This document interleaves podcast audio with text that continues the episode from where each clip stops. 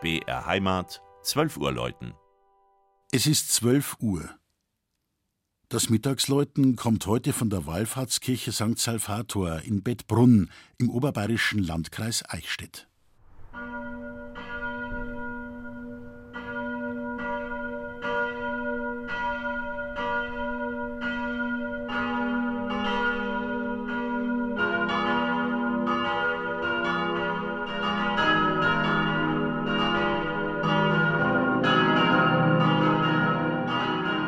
Es war im Jahr 1125, als ein frommer Hirte auf seiner Weide Anbetung halten wollte und deshalb eine geweihte Hostie mit sich führte. Durch ein Missgeschick fiel sie ihm auf den Boden und ließ sich zunächst nicht mehr aufheben. Erst dem Regensburger Bischof gelang es, und an jener Stelle erbaute man eine hölzerne Kapelle. So wurde das damals nur aus zwei Häusern bestehende Feebrunn zum heute ältesten Hostienwallfahrtsort Bayerns. 1329 zerstörte ein Brand sowohl die Kapelle als auch die wundersame Hostie. Übrig blieb ein Bildnis von Christus, dem Erlöser, heiliger Salvator genannt, und erfuhr fortan große Verehrung. Man errichtete eine gotische Wallfahrtskirche, deren Chor noch heute besteht.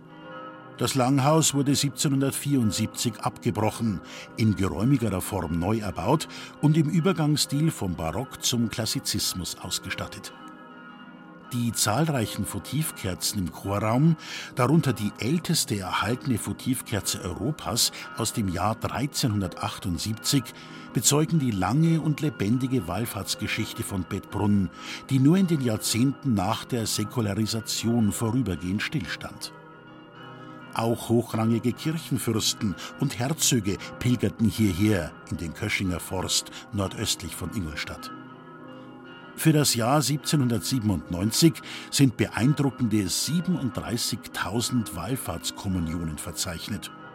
Auch heute noch finden jährlich von Ostern bis Ende Oktober zahlreiche Wallfahrer ihren Weg in das 270 Einwohnerdorf, einem Ortsteil der Marktgemeinde Kösching. Schon von weitem begrüßt ein fünfstimmiges Geläut vom 60 Meter hohen Kirchturm die Pilger.